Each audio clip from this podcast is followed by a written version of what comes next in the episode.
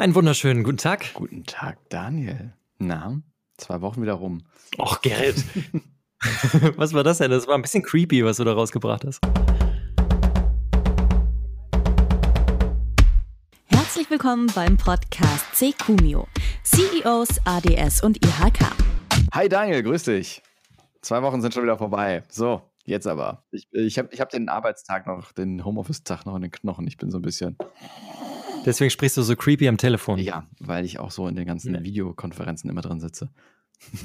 Wir haben eine Rückmeldung bekommen und ich muss mich, glaube ich, zuallererst bei allen Apotheken dieses Landes entschuldigen, die ich in der letzten Folge da zu Unrecht ähm, verurteilt habe, mir einen zu hohen Preis aufgedrückt zu haben. Für deine beiden FFP2-Masken, die du dir da zum ersten Lockdown gekauft hast. Ja, genau.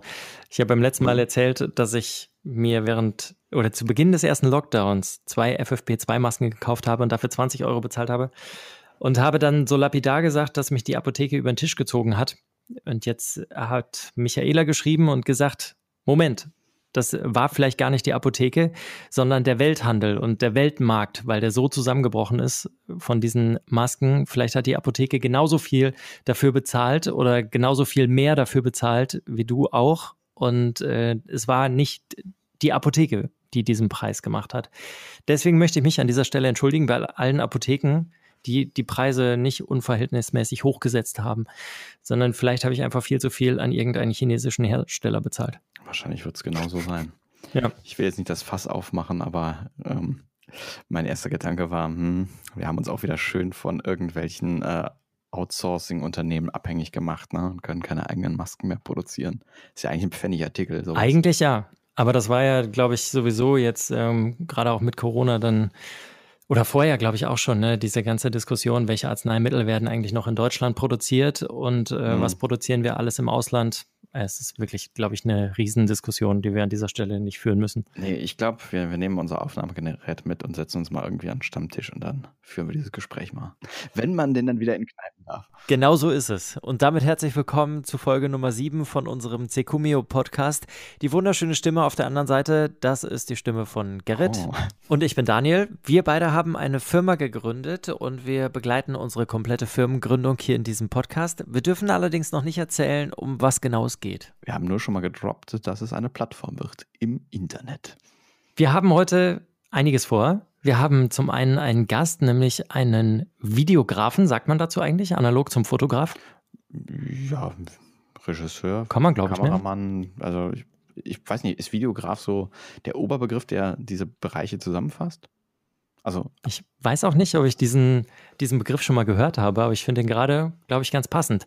Jedenfalls. Wir nehmen den einfach. Jedenfalls ist Tim heute unser Gast. Der macht irgendwas mit Medien.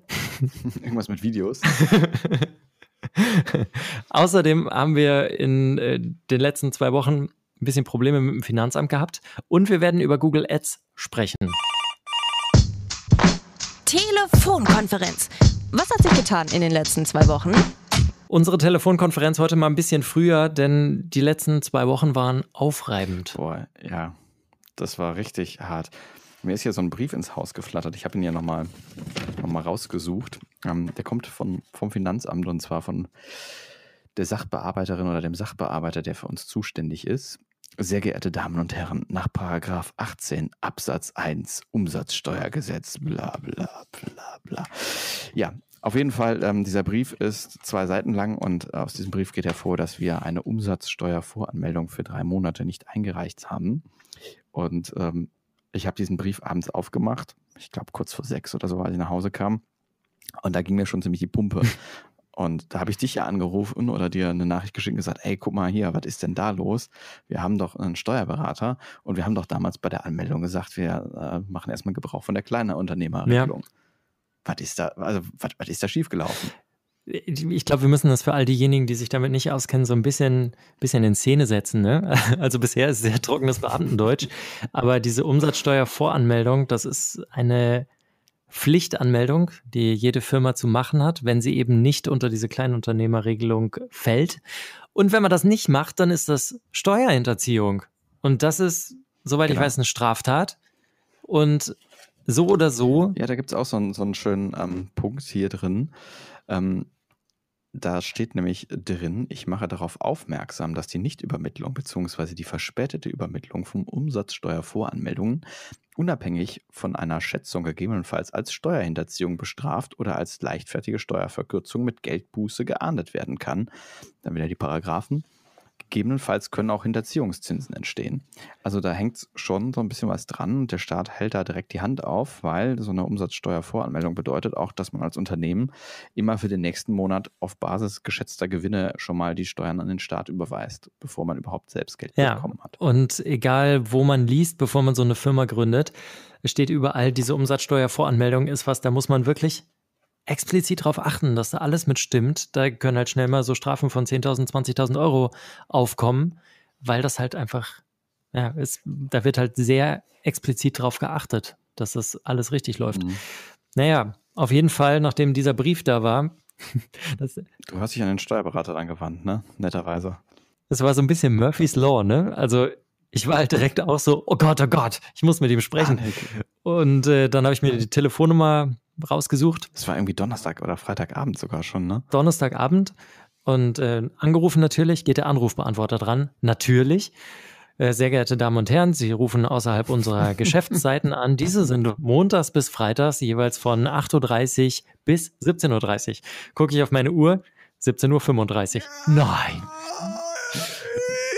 Diese Nacht dann nicht so wahnsinnig gut geschlafen, um ehrlich zu sein aber am nächsten Morgen dann Gott sei Dank jemanden erreicht und der sagte schon, nee, Moment, wir haben das eigentlich alles richtig eingereicht. Ich habe auch das passende Kreuzchen gefunden äh, bei dem Fragebogen, der ans Finanzamt gegangen ist. Wir sind offiziell als Kleinunternehmer angemeldet und müssen deswegen auch keine Umsatzsteuervoranmeldung machen. Wo der Fehler jetzt ist, wahrscheinlich beim Finanzamt, äh, wissen wir jetzt noch nicht, aber zumindest der Steuerberater hat gesagt, wir sollen uns keine Gedanken machen. Das heißt, du hast noch keine Rückmeldung bekommen, aber du schläfst wieder gut, ja? Ja, genau. Ja. Ach, nein, also, das ist ja schon mal das Wichtigste. Ich habe dann äh, drei Tage später mit unserem Steuerberater nochmal telefoniert. Der sagte, er hätte erst zwei Tage gebraucht, um jemanden zu erreichen beim Finanzamt. Dann war das allerdings leider die falsche Person.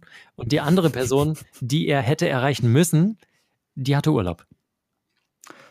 Ja. Das ist aber auch so geil, ne? Also da ist dann auch genau eine Person dafür zuständig. Und äh, das darf und kann dann auch niemand anders machen. Also ja. wenn, die, wenn die freie Wirtschaft so funktionieren würde, ne, wenn, wenn der Jupp und die Sandra nur die Autotür einschrauben können, ähm, dann wird der Porsche nie fertig, weil einer von den beiden jetzt vielleicht gerade Urlaub hat. Äh. so. Naja. Was, was ist das denn? Aber so ist es halt. Das war auf jeden Fall sehr aufregend. Ähm, ansonsten muss ich sagen, ich habe keine Rückmeldung bekommen von Herrn Tim. Von, ach, hast du ihm eine Mail geschrieben?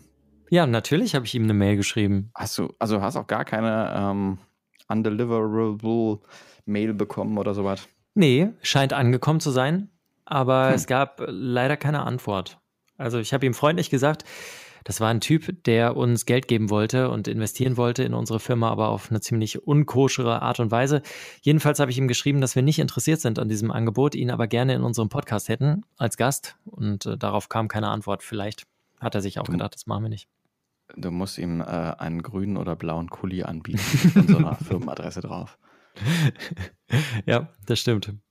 Ansonsten gingen unsere zwei Wochen aber eigentlich ganz gut los. Ne? Wir haben noch eine große Session eingelegt, hier an einem Abend. Mhm. Und haben wirklich mal explizit. Wir machen mal schnell zwei Stunden. Ja, genau. Es waren hinterher zehn oder so.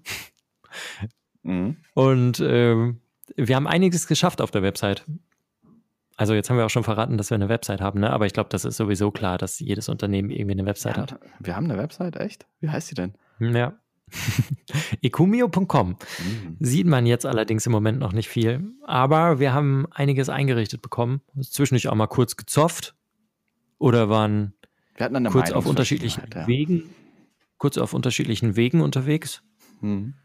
Aber naja, also das Schöne bei dir ist ja immer, du, also man merkt dir immer richtig an, dass du gerade damit nicht zufrieden bist.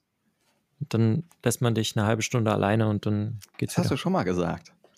Aber in ja. dem Moment haben wir ja weitergemacht. Also das war ja, ich war ja nur nicht überzeugt davon. Deine Idee war halt einfach scheiße. wir, sind, wir sind kurz unterschiedliche Wege gegangen, haben uns dann am Ende aber wieder getroffen. Ja, so ist das in einem Kreisverkehr. das ist wirklich so. Der eine rechts rum, der andere links rum und am Ende sind wir, haben wir dieselbe Ausfahrt genommen. Mhm. Habe ich irgendwas vergessen in den zwei Wochen? Ähm, ich habe also ich weiß nicht, ob du was vergessen hast. Ich habe ja noch ähm, von der IHK äh, ein bisschen Post bekommen. Mhm. Äh, zum einen äh, wollen die ja Geld von uns. Das habe ich jetzt mal, mal gemacht. Zum anderen haben die aber auch hier, ich dachte schon, das ist so, so die Mahnung, die haben in dem ersten Schreiben für die Rechnung geschickt, so von wegen innerhalb eines Monats. Ich dachte schon, ja, alles safe, gut. Vier Wochen, das ist, äh, ist schon großzügig für eine, ähm, für eine Rechnungsbegleichung. Ich dachte immer so 14 Tage wäre so der Standard. Mhm. Und jetzt gibt es noch eine Einladung am kostenfreier Online-Kongress IT-Sicherheitstag NRW. Das ist so ein Einseiter, der hier gekommen ist, inklusive so einem relativ hochwertig präsentierten ähm, ja, Flyer, kann man es glaube ich schon nennen, ähm, Ja. mit so einem kleinen Timetable. Und da kann man kostenlos sich anmelden und die Plätze sind wohl begrenzt und an dieser Online-Konferenz zur IT-Sicherheit teilnehmen. Und gehst du hin? Warum man das Ganze jetzt mit einem Torwacht äh, darstellt, Wer ist denn drauf? ähm, äh, keine Ahnung. Ich denke nicht, dass es irgendwer bekannt ist. Es ist halt auch keine Rückennummer. Also hochprofessionell. Vielleicht ist es Manuel Neuer. Ja, oh, Manuel Neuer. Irgendwer hat mir letztens ähm, den besten Anmachspruch für Tinder geschickt. Ähm, und zwar, äh, wie ging der noch? Vielleicht bin ich nicht Manuel, sondern dein Neuer. ähm, den, den fand ich kreativ. Bisschen, bisschen flach, aber wieder so flach, dass er wieder cool ist. Okay. ja, nicht ja, schlecht. Also, also an alle Manuels da draußen, ähm, vielleicht versucht ihr den beim nächsten Mal. ähm, ja, ich weiß nicht, ob ich teilnehme, weil, lass mich ganz kurz gucken, das Ganze ist an einem Mittwoch und ich muss ja auch arbeiten. Das Okay. Programm ist von 10 bis 16 Uhr. Aber ich leite dir das gerne mal weiter. Vielleicht möchtest du dir was anschauen zur IT-Sicherheit. Ich meine, du hast es ja nicht so mit Computern. Das ist, wo wo kommt das denn jetzt her? Fühlt sich direkt angegriffen, der Mann, ne? Ja, klar, natürlich. Also ist doch Quatsch. Weißt du, da versuchst du so eine subtile Lüge einzubauen und dann wird dir direkt äh, wieder. Das, war- das war keine Lüge, das war ein Vorwurf. Das, war- das war Verunglimpfung meines Namens hier. Ich bin äh, Master of Science. Ich bin Ingenieur. mhm. Lass mir das so stehen. Wie, wie kommen wir da jetzt wieder raus? Irgendwas wollte ich fragen. Hast du das Geld schon überwiesen an die äh, IHK? Ich habe es äh, angetriggert, ja. Also ich glaube, es raus ist es noch nicht, sonst hätten wir beide eine Push-Benachrichtigung bekommen, aber Ah ja. das habe ich heute gemacht. Ah ja, okay. Weil das taucht bei mir noch gar nicht auf. Aber hey. Sag mal, warum müssen wir jetzt die IHK nochmal bezahlen? Den genauen Hintergrund weiß ich gar nicht. Also, aber das ist ja letztendlich eine, ein Zusammenschluss von ja, kleinen Gewerben, größeren Gewerben. Also ich glaube, es geht generell darum, einfach deinen Interessen eine Stimme zu verleihen und äh, so ein bisschen auch präsenter, glaube ich, gegenüber der Politik zu sein, dass bestimmte Branchen halt einfach auch bestimmte Prioritäten und Anforderungen haben und beispielsweise die ganze Digitalbranche eigentlich ja stabiles, schnelles Internet braucht. Und mich hat heute noch der, der Olli angeschrieben und gesagt, ey, ich bin hier äh, am tiefsten Dorf, habe zwar LTE, aber nur 28 Kilobits, was ist denn da los? Und ich habe ihm auch gesagt, ja, hm, geil, Dunkeldeutschland. Da war die IHK Was unterwegs. Das, das sind die Sicherheitstipps, die IT-Sicherheitstipps. Ja, also das, das, ist, das ist ein richtiger Pro-Tipp. Ne? Wenn der Server zu langsam ist für die DDoS-Attacke, dann kannst du ihn auch nicht ähm, überfordern. Also alles, was du an den Server sendest, ist dann, stirbt dann, bevor es den Server erreicht. Also wenn du nicht gehackt werden möchtest, dann geh irgendwo hin, wo in- kein Internet ist. Ja, also wenn du deine Bitcoins nicht gestohlen haben möchtest, dann äh, leg das Gold doch woanders hin. Apropos Bitcoin, wir hätten es wirklich machen sollen, ne? Ja, du hast, du hast die Tage irgendwie gesagt, dass das so durch die Decke geht wieder, ne? Ja, oh Mann, also jetzt stand Aufzeichnung Bitcoin knapp unter dem Allzeithoch bei 19.000 irgendwas Dollar. Und dazu muss man wissen, dass der Bitcoin 2017 schon mal bei knapp 20.000 Dollar stand oder stellenweise auch bei 20.000, dann natürlich extrem gefallen ist äh, auf 3.500 oder irgendwie so Dollar pro Bitcoin. Und jetzt, äh, drei, äh, drei Jahre später, stehen wir wieder da bei knapp 20.000 Dollar. Das heißt, wenn wir einfach, also wenn wir beide das Geld, was wir in die Firma gesteckt hätten, in Bitcoin gesteckt hätten, Da hätten wir jetzt schon was verdient. ja, dann hätten wir uns jetzt gegenseitig die Gitarre schon kaufen können und trotzdem noch die Firma gründen können. Mensch, Daniel, ich dachte, du bist so visiert. Ja, einfach die falsche Entscheidung getroffen hier als Unternehmer, würde ich sagen. Hm, Was, was, kaufst, was kaufst du auch immer Ethereum? Ach, die sind auch sehr gut gestiegen. Es ist alles gestiegen im Moment am Krypto Kryptowährungsmarkt. Beziehungsweise, also Standaufzeichnung, ne? Das geht ja manchmal schnell. Äh, die steigen dann teilweise so 40 Prozent am Tag und am nächsten Tag geht 60 Prozent nach unten. Äh, man muss halt zur richtigen Zeit mit dabei sein. Hm, Ja, das ist wahrscheinlich das Schwierige, ne? Das ist ja noch volatiler als der, der klassische Börsenmarkt. Ja. Stimmt, du kannst besser Google-Aktien kaufen. Google beste Überleitung. Beste Überleitung. Kreuzworträtsel. Riese mit zwei O im Namen. Sechs Buchstaben. Beste Überleitung. Ah, aber es gibt ja gar keine Google-Aktien mehr. Nee, äh, Alphabet heißen die jetzt, ne? Richtig. Weißt du denn auch, was äh, Google für Umsätze mit allein mit der Werbung gemacht hat letztes Jahr? Nein, ich, hab, ich habe keine Ahnung. Es waren 18 Milliarden bei Facebook, ne? Google ist mehr. Google ist mehr, ja. Äh, Google hat letztes Jahr und ähm, die steigern sich ja kontinuierlich, 134,81 Milliarden US-Dollar mit Werbung umgesetzt. 134 Milliarden, das, das muss man erstmal. Also ich glaube, der Mathematiker würde auf knapp 135 Milliarden aufrunden. 135 Milliarden. Wie viele Nullen sind es? Eine Million sind, sind sechs Nullen, eine Milliarde hat neun, ja. Ja, ja, genau, ja, ja, genau, ja, richtig, ja. Genau, 135 Milliarden circa. Ähm, im Jahr 2019. Und wenn man so ein bisschen recherchiert, findet man für ähm, ja, die Statistiken bis zum Jahr 2001. Google selbst ist ja 98 gegründet worden und man hat schon in den frühen Nullerjahren gesagt, wir wollen auf jeden Fall auch Google, damals hieß das noch AdWords, ähm, starten.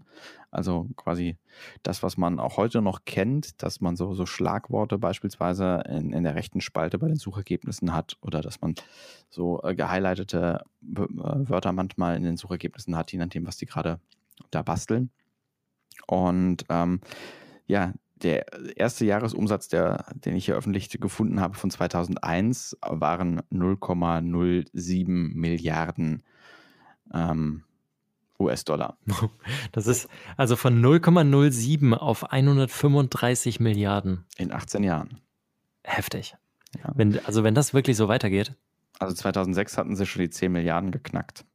Das waren damals Zeiten, ne, als Yahoo noch richtig groß war. Und es auch noch AOL gab. Wollte ich gerade sagen, wo es AOL gab. Sie haben Post. Die hatten doch immer, die hatten doch immer so einen blauen Bildschirm und dann stand da drunter immer so und so viele Millionen Nutzer nutzen AOL. Mhm. Und von Jahr zu Jahr ist das immer eine Million mehr geworden oder so. Erst war es eine Million, dann waren es zwei, dann waren es drei. Ja, die haben ja auch in jeder Zeitschrift äh, diese blöde CD mit 30 Freiminuten oder so beigelegt. Richtig, ne? richtig, richtig. Ich habe damals zu Hause gesessen und äh, habe natürlich auch dann diese Zeitschriften gekauft und da waren die CDs drin und da habe ich gerade gelernt, wie man installiert an so einem Computer. Und ähm, dann habe ich gedacht, ich installiere das einfach mal, obwohl ich gar keinen Internetanschluss hatte und kein Modem. Kommt trotzdem ins Internet. Genau, ich habe gedacht, ich schaffe das irgendwie. Irgendwie kann ich das umgehen. und dann habe ich mir diese ganze Software da installiert von AOL, war aber nicht im Internet. Also ich hätte auch nicht gewusst, was ich da tun soll, weil damals war ja noch keiner im Internet. Aber, aber ja, das war, das war mein erklärtes Ziel an dem Tag. Ich habe es nicht erreicht. Ich habe nur die Software installiert. Ja, das war zum Scheitern verurteilt. Ja, voll. Ähm, ich weiß noch, die erste Internetgeschichte, die ich so gemacht habe, damals, ähm, ich glaube auch so 98, 99 muss das gewesen sein, war tatsächlich über Netscape irgendwelche Songs runterzuladen. Da hatte so ein 3,82 MB MP3 mit 56 Kilobyte dann, äh, weiß nicht, 32 Minuten gedauert. Respekt. Oder noch länger. Und es war eine grausige Qualität, aber man hatte einen Song, der gerade aktuell war, heruntergeladen. Das war faszinierend. Respekt und dann aufgeteilt auf drei Disketten. nee, auf eine schöne 650 MB Kodak Gold gebrannt. Google Ads. Und mit jedem Klick gebe ich dein Geld aus. Oder meins. Was ist das Letzte, was du eingegeben hast bei Google? Das Letzte, was ich gesucht habe, war bestimmt wieder eine Gitarre, die ich dir schicken kann, ähm, für meine 500-Euro-Wunschliste. Ähm, ich, das Letzte, was ich tatsächlich gegoogelt habe, war jetzt in der Vorbereitung hier drauf ein Buch, was ich, ähm, was ich schon mal hier in unserem Podcast empfohlen habe. Und ich vergesse immer, wie es heißt. Aber das wollte ich auf jeden Fall nachher noch, noch anbringen, weil es sich so ein bisschen auch damit befasst, äh, ist denn, ist denn dieses ganze Internet und gerade auch Google und so, ist das denn wirklich kostenlos? Also das, das Interessante ist ja, man kann ja inzwischen googeln, was man möchte. Es ist eigentlich immer dasselbe Ergebnis. Und zwar, also das könnt ihr alle nachvollziehen, was, was jetzt passiert. Die Frage ist nämlich, du hast gerade gesagt, 135 Milliarden Dollar verdient Google. Mit Werbung. Äh, äh, mit Werbung, genau. Mhm. Gen genau das ist, das ist halt die Geschichte. Wir alle nutzen Google fünfmal am Tag, zehnmal am Tag, 15 Mal am Tag, vielleicht sogar noch mehr, wenn man diese ganzen ähm, Google Docs-Geschichten mit einbezieht, Google Fotos und so weiter. Und wir alle nutzen das kostenlos. Und eben wie du schon sagst, also Google verdient halt mit Werbung sein Geld. Egal was man googelt, inzwischen sind halt die ersten vier Einträge, die ersten fünf Einträge bei Google sind einfach Werbung. Also wir machen das jetzt mal exemplarisch, ja. Wenn du eine Gitarre googelst, dann kommen halt, zack, erstmal fünf Stores, die sagen, hier, ich habe die Gitarre, kannst du bei mir kaufen.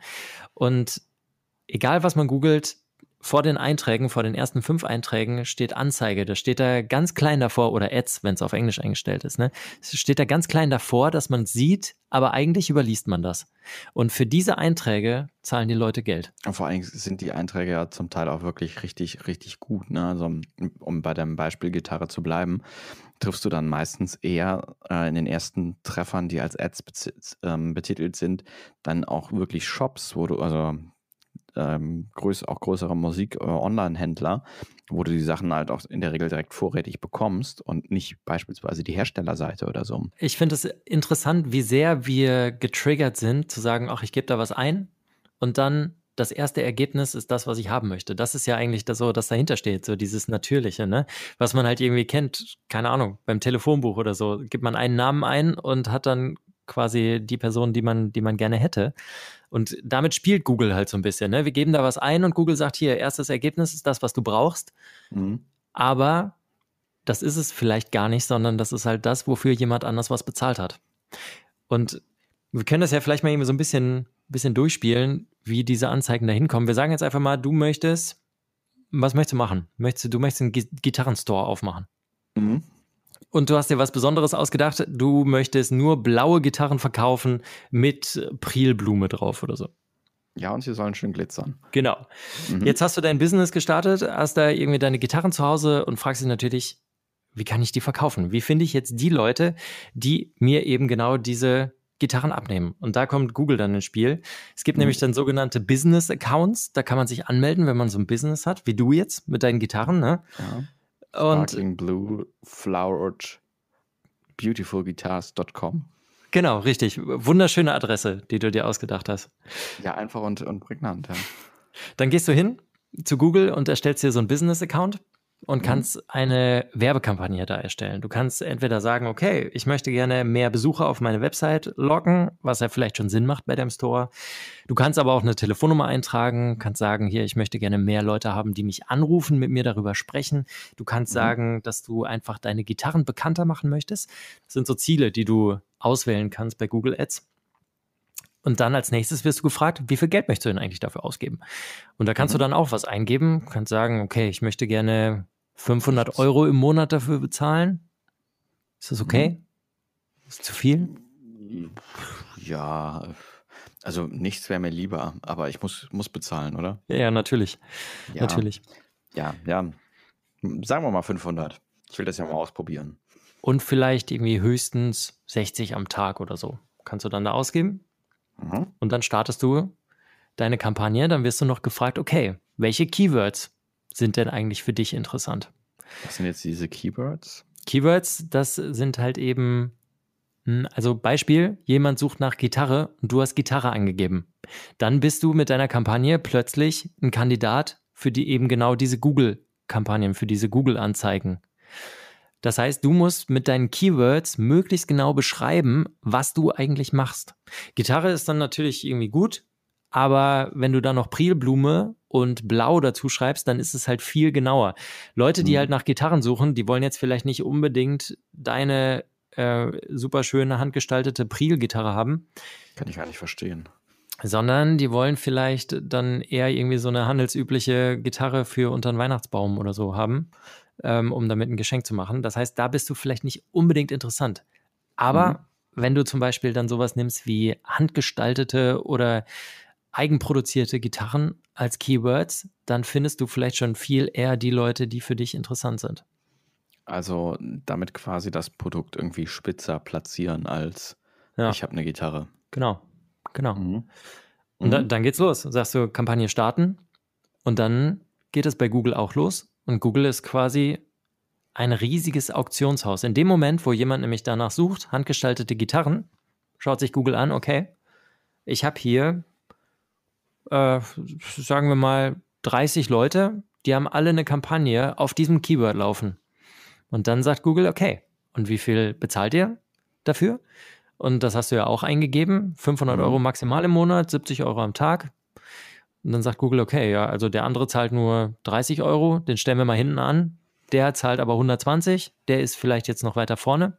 Das ist der eine Punkt. Der andere Punkt ist, Google sagt, wie gut ist denn eigentlich dein Inhalt? Wie gut passt das denn eigentlich? Also Google scannt deine Seite und sagt dann, hm, passt so, sagen wir mal 70 Prozent. Bei dem anderen passt es vielleicht nur 30 Prozent zu dem, äh, zu dem Keyword und bei dem, bei dem nächsten halt 90 Prozent. Und dann bildet Google quasi so einen Schnitt daraus, aus dem, was du bereit bist zu zahlen und aus der Genauigkeit, wie das dazu passt, zu diesem Keyword. Und demnach werden dann diese Anzeigen ausgespielt in den Suchergebnissen und, und dann landest du mit deinem Shop vielleicht irgendwo unter den Top 4 Ergebnissen in der Google-Suche. Und in dem Moment, wo mein Eintrag dann irgendwo angezeigt wird, bezahle ich dann dafür, oder? Tatsächlich erst in dem Moment, wo jemand da draufklickt. Ah, okay. Mhm.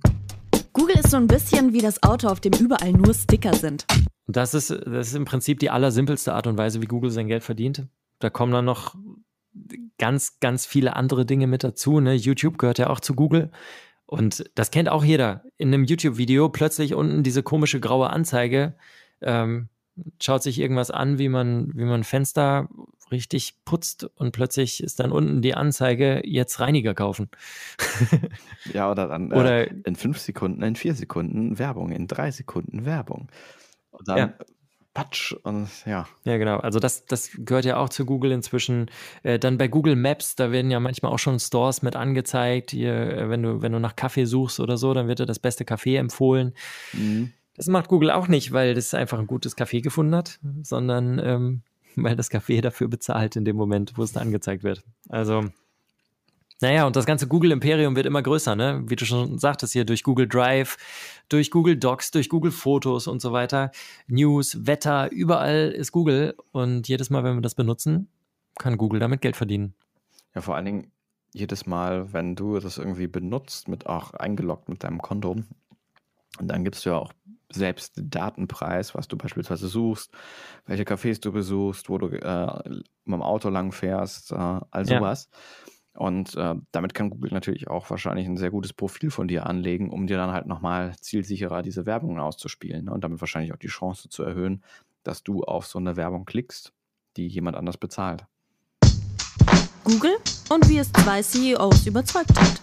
Wir haben unser Businessmodell damit verifiziert und geguckt, ob es ein Interesse gibt an dem, was wir tun. Genau, und du hast dich äh, in, dem, in der Woche, in der du hier warst, hast du dich damit ein bisschen intensiver auseinandergesetzt. Ähm, und ich weiß noch, wie du da irgendwie ganz stolz die, die Keywords formuliert hattest und irgendwie, weiß nicht, eine Kampagne oder eine Anzeige geplant hast für, was waren es, 10 Euro oder so? Nee, also es, es war im Endeffekt, glaube ich, maximal 70 Euro, aber die haben wir nicht ausgegeben. Also Prinzip dahinter ist. Stimmt, ja, du hattest für, für eine Woche, ja. ne? Hat, äh, für einen Monat hattest du. Ja. Prinzip dahinter ist, Gerrit hatte uns einfach irgendwie eine ganz einfache äh, Website gebaut im Internet. Da war einfach nur die Möglichkeit, sich irgendwie einzutragen und wir haben grob dargestellt, was wir machen. Ähm, aber die Seite konnte eigentlich, konnte eigentlich nichts. Und dann haben wir eine Google Ads Kampagne erstellt mit Keywords, die zu dem passen, was wir vorhaben und mhm. haben diese Kampagne gestartet. Ich glaube, das Minimale, was man eingeben konnte, waren halt eben 70 Euro und 1 Euro am Tag oder 2 Euro am Tag, die man ausgeben möchte. Also wirklich wenig für, für Google Ads-Verhältnisse. Und haben diese Kampagne gestartet mit dem Gedanken, ähm, okay, wir gucken einfach mal, wie viele Leute sich denn anhand dieser Keywords für das interessieren, was wir da überhaupt machen. Und äh, haben halt überlegt, also es sollten schon irgendwie, was haben wir gesagt, 20 Leute in der Woche oder so, sollten da schon draufkommen auf unsere Kampagne, damit sich das für uns lohnt und wir sagen, wir gründen unsere Firma mit dieser Idee. Genau, und wir hatten ja zusätzlich noch auf der, auf der Seite quasi Eingabefelder, dass du dich für eine Mailingliste eintragen konntest.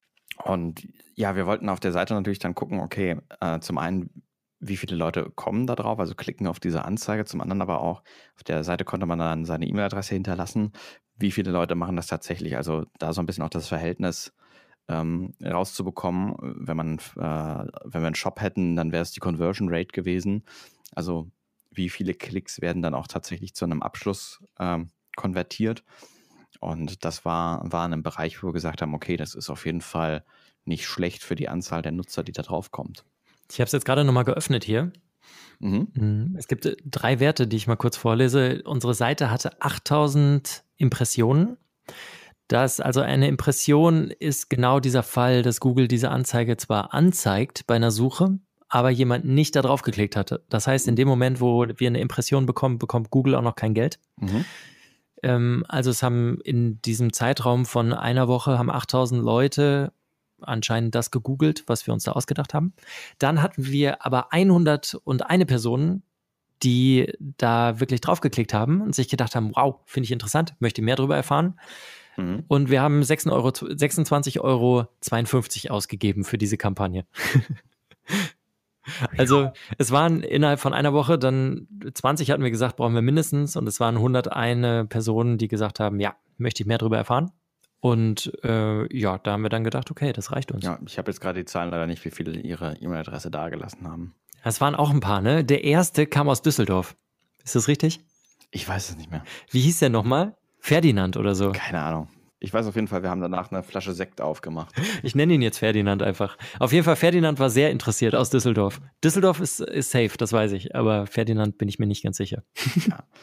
Äh, es wird für immer Ferdinand bleiben. Wir einigen uns jetzt darauf, ja? Die Geschichte wird ja immer von Siegern geschrieben. Also, das war Ferdinand. Ferdinand at yahoomail.com.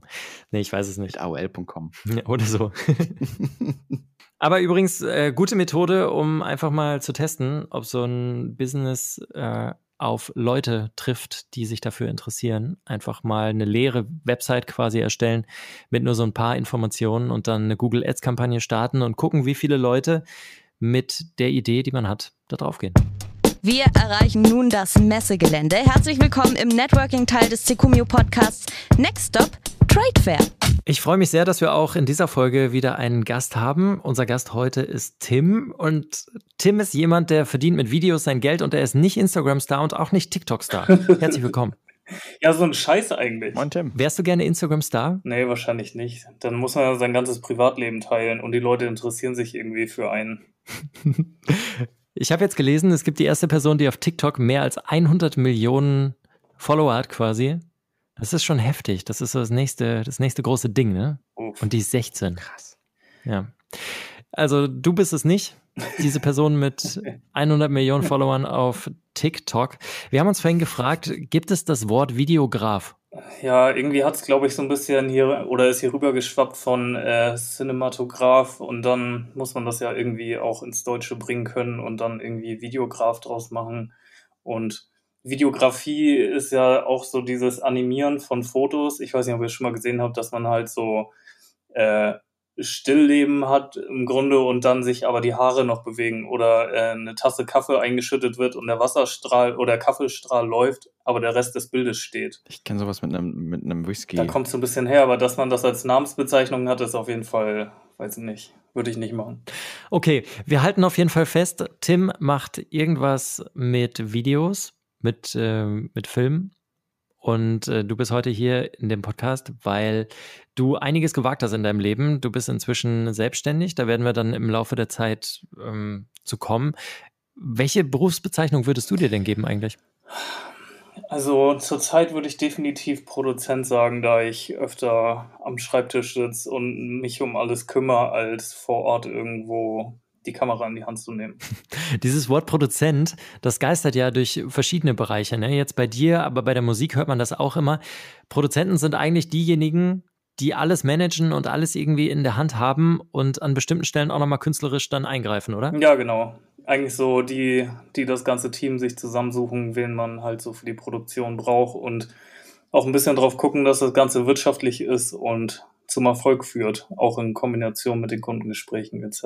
Würdest du dann sagen, dass ein Produzent auch kreativ sein muss oder ist das eher nebensächlich? Ich glaube, es wäre schon nicht verkehrt, denn wenn man in den Gesprächen mit Kunden sitzt, dann bietet sich das schon an, wenn man eine grobe Vorstellung von dem hat, was man dann überhaupt drehen möchte oder verkaufen möchte oder auch so im ersten Pitch schon mal so ein paar Sachen auf den Tisch schmeißen. Ich glaube, das ist schon cool, wenn man da ein bisschen die Fähigkeit hat, sich was zu überlegen. Tim, für uns alle war 2020 irgendwie so ein Jahr, das wir so nicht geplant hatten, aber für dich war es halt irgendwie gleich drei- und viermal turbulent. Äh, also wir kennen uns ja auch privat, deswegen kann ich das kurz zusammenfassen. Bis Ende letzten Jahres warst du halt in einer Festanstellung relativ sicher unterwegs. Anfang des Jahres ging es dann in die erste Selbstständigkeit mit einem Kollegen zusammen und jetzt vor kurzem in die komplette eigene Selbstständigkeit. Ähm, 2020, wie verrückt ist das Jahr für dich? Ähm, ja. ich kann das äh, phasenweise auch noch nicht so ganz glauben, weil irgendwie die Ereignisdichte in 2020 ist irgendwie so krass, dass ich mich noch wie gestern daran erinnern kann, dass ich im ersten Lockdown hier zu Hause saß und überlegt habe, wie, wie man das jetzt alles anstellt. Und gefühlt aber auch schon vier Jahre her, weil einfach in der Zwischenzeit so viel passiert ist. Also ja. Dieses ganze Thema Video und Film und so weiter, das hat ja was total Faszinierendes. Ich kann mich erinnern, als ich zur Schule gegangen bin, da fand ich das auch total spannend und habe halt auch kurz überlegt, ob ich damit was mache. Im Endeffekt bin ich jetzt beim Radio ge gelandet. Wann hast du deine erste Kamera bekommen? Uff. Ähm, das war damals noch so ein Kassetten-Camcorder, mit dem ich ganz viel gefilmt habe, aber nie irgendwie was geschnitten oder so, sondern tatsächlich immer nur gefilmt und mir dann auf diesem kleinen Display mal angeguckt. Da war ich keine Ahnung, neun oder so. Hast du schon damals für dich gemerkt, so, ey, Film, das ist voll mein Ding, da will ich irgendwann mal was, was Eigenständiges mitmachen? Tatsächlich überhaupt nicht. Also, ich habe dem Rat meiner Eltern oder bin dem Rat meiner Eltern gefolgt und äh, habe erstmal großen Auslandskaufmann gelernt und wollte was Vernünftiges machen, aber irgendwie hat es sich dann doch anders entwickelt. Also tatsächlich früher nie die Ambition gehabt, erst in der weiterführenden Schule gemerkt, dass irgendwas anders werden muss. Was hat dich so unvernünftig werden lassen? ja, irgendwas mit Media zu machen, ne? Da muss man schon ein bisschen crazy sein. Ja, verrückte Geschichte. Und zwar, ich habe halt, was heißt nur, aber ich habe einen Realschulabschluss gemacht. Dann bin ich äh, in die Ausbildung gegangen. Dann habe ich ein Jahr als Kaufmann gearbeitet in einem Großhändler und dann habe ich beschlossen, dass ich nochmal studieren gehen möchte. Und meine Englischlehrerin in der Berufsschule hat dann zu mir gesagt, hey, ich kenne äh, Mymf von Fett, ein Klamottenlabel hier aus Kiel. Äh, ich kenne den Chef so und mach doch da mal ein Praktikum. Du bist irgendwie offensichtlich so ein kreativer Typ. Deine äh, Präsentationen sind immer viel zu aufwendig im Gegensatz zu allen anderen. Hab da immer schon mit PowerPoint so ganz verrückte Sachen zusammengeklickt, weil mir Spaß gemacht hat. Und dann habe ich da eine Woche in den Ferien Praktikum gemacht und habe festgestellt, dass ich irgendwie so dieses Mediending total geil finde, weil ich da mit Illustrator Sachen designen durfte. Fand das total cool und habe dann eine Bewerbung für Medien rausgeschickt und irgendwie so zehn für BWL und habe die in Kiel Multimedia Production die Zusage bekommen und habe dann beschlossen, dass das irgendein Zeichen sein muss und habe angefangen, Medien zu studieren. Krass. Ja, obwohl ich auch acht andere Zusagen für BWL hatte, aber es war mir in dem Moment irgendwie egal. Einfach mal das machen, worauf du dann auch wirklich Bock hattest, ja? Ich hab's auch nie bereut. Wie hart ist die Branche? Mm, schon ziemlich hart, weil es sehr viel Konkurrenz gibt und die größte Konkurrenz macht man sich tatsächlich irgendwie auch selber. Ich weiß nicht, ob ihr das auch habt in anderen Bereichen. Durch dieses ganze Internet-Game guckt man sich halt so viele andere Künstler an und hat das Gefühl, man sei nicht gut genug, obwohl die irgendwo in, weiß ich nicht, in Russland, USA sitzen und einer von sieben Milliarden sind so ungefähr. Aber genau den nimmt man sich dann als Beispiel und denkt, man wäre nicht gut genug. Und man verliert sich so ein bisschen dabei bei dem Game, oder? Wenn man immer nur guckt, was andere machen. Ja, voll. Also ab und zu setze ich mich auch selber auf Detox, weil es einfach, ja, es macht ein bisschen verrückt so. Es ist ein bisschen Mindfuck, wenn man sich dem hingibt und sich da so durchscrollt, Abend für Abend. Okay, ähm, das ist ja so ein bisschen auch so eine Freiheit, die du da für dich dann hast, ne? die du durch die Selbstständigkeit bekommen hast, so, so zu sein, wie du bist und das so, so auch so dein Ding zu machen und worauf du Bock hast. Ähm, was sind so für dich noch so, so andere Punkte, wo du sagst, ey, da hat sich mein Leben total geändert und das ist genau deswegen, weil ich jetzt selbstständig bin und das finde ich gut, dass das so ist? Ich habe es gemerkt, dass ich im Anstellungsverhältnis total danach gestrebt habe, halt einem Vorgesetzten es recht zu machen, sage ich mal. Und habe auch diesem Gefühl Raum gegeben, dass man wieder dieses nicht gut genug sein Gefühl halt zugelassen habe, obwohl ich mir sicher war, dass ich mein Bestes gegeben habe und ein Vorgesetzter mhm. natürlich daran interessiert ist, immer mehr und mehr und mehr aus dem Angestellten rauszuholen, habe ich total die Zugänglichkeit gehabt und das halt wirklich zugelassen, dieses Druckgefühl anzunehmen. Und seit dem Tag, an dem ich ausgeschieden bin, ist das abgefallen wie so ein Rucksack, den ich einfach liegen gelassen habe am 1. Januar 2020. Wow. Und gehe ganz anders durchs Leben. Das ist sehr geil. Das ist schön, dass du das für dich so feststellen konntest. Das war aber auch wirklich ein Prozess, der, der danach noch gedauert hat. Ich habe gemerkt, dass es mir viel besser geht in der Selbstständigkeit und ich mein Ding machen kann, aber es ist auch so ein bisschen, als würde man eine Schatztruhe aufmachen und es scheint dich an und du findest das total geil und sitzt wahrscheinlich erst mal eine halbe Stunde davor, bevor du anfängst da drin rumzukramen und zu gucken, was jetzt alles in dieser Kiste drin ist. Ähm, das ging mir bestimmt zwei, drei Monate wirklich so, dass ich die Freiheit sowohl gespürt habe, aber auch geguckt habe, wie ich damit jetzt umgehen soll. Das ist sehr reflektiert. Was hat dich überzeugt aus dieser Selbstständigkeit, äh, aus dieser, aus, äh, aus diesem gesicherten äh, Arbeitnehmerverhältnis heraus zu sagen, ich muss das jetzt machen? Also, wie musstest du dich überzeugen? Ja, für mich hat sich die Frage in dem Moment überhaupt nicht gestellt, weil man muss ehrlich sagen, ich habe nicht eine, ich war natürlich beim Arbeitsamt und ich habe mir das auch alles angehört, aber es hat für mich nicht eine Sekunde gegeben, in der ich dachte, okay, ich lasse mich nochmal irgendwo anstellen. Also irgendwie war das wirklich der Moment, dass ich dachte, wenn nicht jetzt, wann dann? Ich möchte nicht jetzt in die nächste Festanstellung gehen, zwei Jahre da arbeiten, so in der Zeit ist alles cool, irgendwann merkt man dann, ja, vielleicht auch irgendwie nicht so und dann guckt man sich nach dem nächsten Job um oder stellt sich dann halt die Frage, was wäre eigentlich gewesen, wenn ich mich selbstständig gemacht hätte? Weil in zwei, drei Jahren steht dann vielleicht eine Familie vor der Tür mit einem kleinen Baby. Wer weiß das so genau? Und dann geht man vielleicht den Schritt nicht mehr zu sagen, okay, jetzt versuche ich es mhm. Mit der Selbstständigkeit so. Und jetzt gab es sowohl die Situation halt, dass ich berufliche Freiheit genießen konnte, dass ich in der Beziehung die Freiheit hatte, es auszuprobieren und finanziell auch nicht so schlecht aufgestellt war, dass ich sagen konnte, ich versuche es jetzt halt. Und ich muss mir dann nicht in fünf Jahren die Frage stellen, was wäre gewesen, wenn. Letztendlich bereut man ja immer nur die Dinge, die man nicht getan hat, ne? Ja, genau. Und wenn es halt nicht funktioniert, dann kann man trotzdem sich wieder einstellen lassen. Ich glaube, da haben sich die Zeiten halt heute geändert, dass man nicht mehr sagt, oh, das ist eine gescheiterte Persönlichkeit, ja, das stimmt. stellen wir nicht ein. Da haben sie eine Lücke im Lebenslauf. Was ist denn da passiert, ja? ja. Tim, wie ist das, wenn du jetzt quasi zu Hause sitzt und du hast gerade kein Projekt?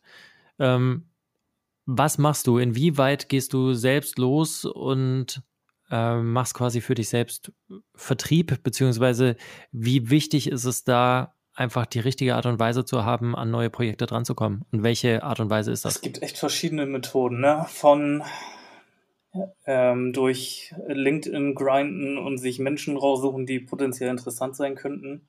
Immer mit dem Risiko, dass sie halt nicht antworten oder die Anfrage gar nicht erst annehmen. Das ist wie bei Tinder. Ja, genau. Es ist halt, es ist halt Klinkenputzen, aber da halt auch recht ungezielt. Wir haben äh, einen TV-Spot gedreht dieses Jahr. Da haben wir den Weg genommen, dass wir ähm, Spec-Work gemacht haben, das heißt halt Spekulationsarbeit. Wir sind in Vorleistung gegangen, haben halt einen Spot produziert und den dann zum Verkauf angeboten. Den fanden wir dann halt so cool, dass daraus dann ein weiterer aus dem Format äh, entstanden ist und dann noch zusätzlich halt ein TV-Spot, der geschaltet wurde auf der ProSieben-Gruppe. Und das ist halt dadurch entstanden, dass wir halt in Vorleistung gegangen sind. Aber das kann man nicht jedes Mal bringen. ja, das stimmt. Wie viele, wie viele Stunden habt ihr da reingesteckt in diesen Werbespot? Bevor der vom Kunden gekauft ja. wurde. Ja. Also, wir waren mit acht Leuten am Set zwei Tage, plus das alles zu schneiden und die Vorbereitung. Ich glaube, da kommen wir auf über 100 Stunden. Das ist nicht wenig. Krass.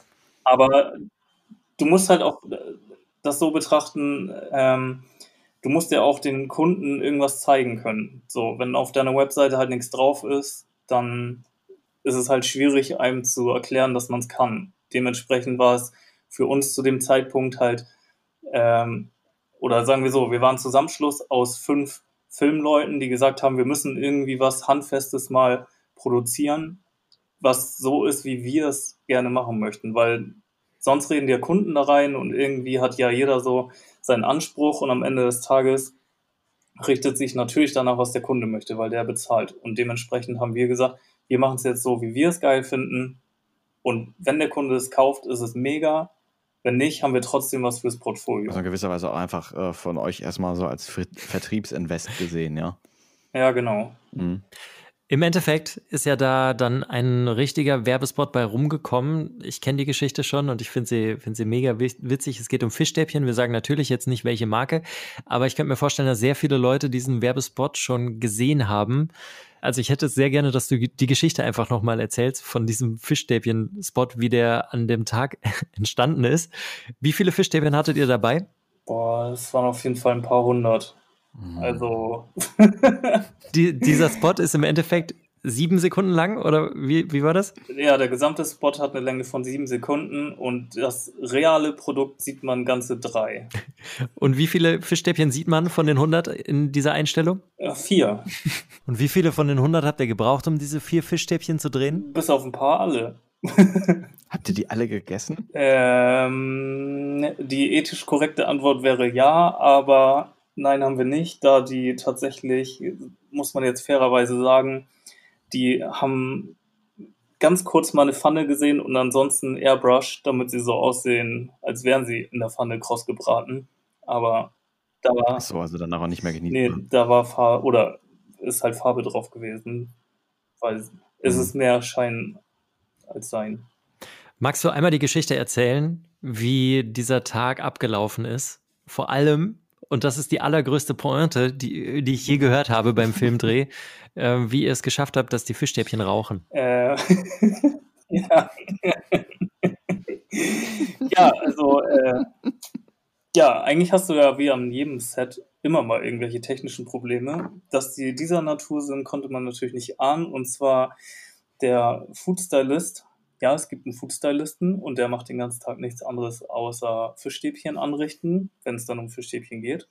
Ja, und der hatte so eine kleine coole Nebelmaschine dabei. Uh. Und die hat er uns am Vortag noch so richtig stolz präsentiert, dass das total geil ist. Daraufhin haben wir das Set natürlich so eingerichtet, dass man unter den Fischstäbchen durch die äh, Holzplatte Löcher gebohrt hat, damit dann die Schläuche da rauskommen und man dann halt den Nebel damit produzieren konnte. Am Drehtag war die dann allerdings kaputt, diese Nebelmaschine, und da kam gar kein Nebel mehr raus.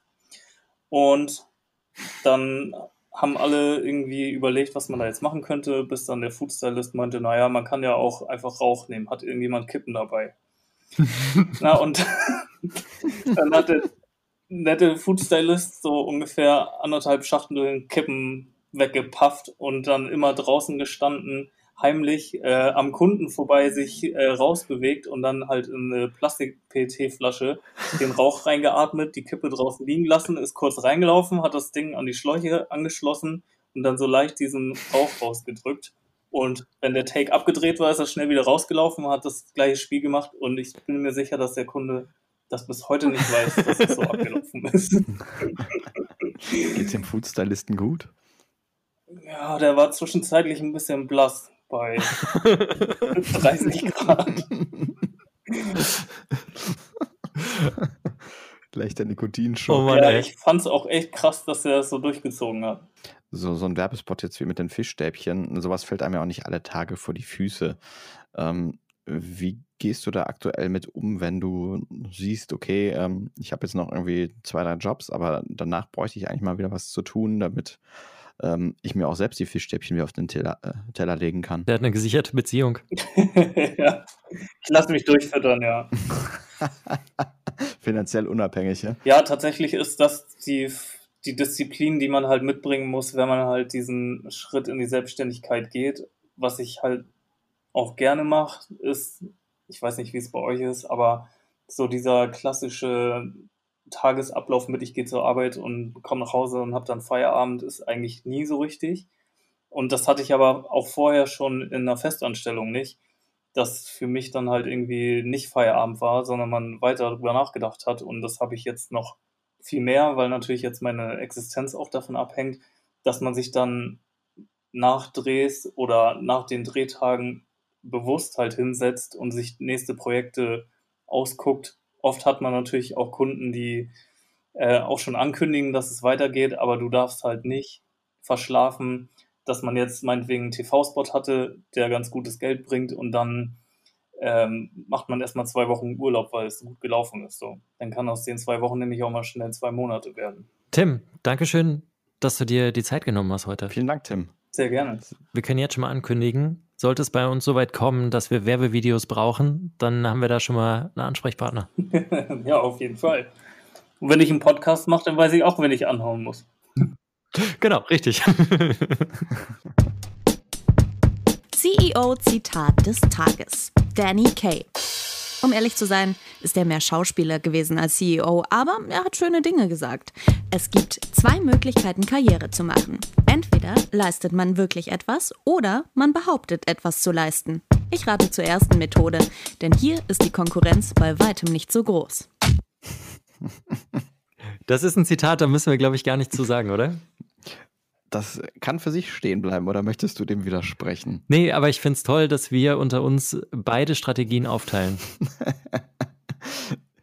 okay, da, also das ist mir zu blöd, da möchte ich nicht drauf eingehen. Die Unwahrheit des Tages. Jetzt mal Buddha bei die Fische. Wer hat wo, wann gelogen? Fang mal an, Daniel. Ich habe deine, habe ich, glaube ich, erkannt. Okay.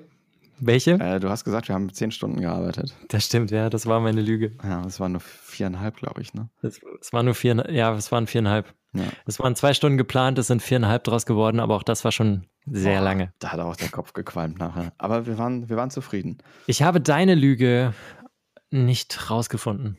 Echt nicht? Ah, ich dachte, sie ist, sie ist genau in deinem Gebiet und du, du wirst sie erkennen. Ich habe gesagt, du kaufst Ethereum, aber du kaufst ja Ripple.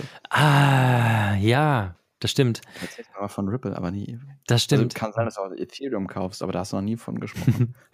ich habe tatsächlich auch Ethereum. Also auch da ist was da. Ja. Das, das konntest du aber nicht wissen. Von daher, ja.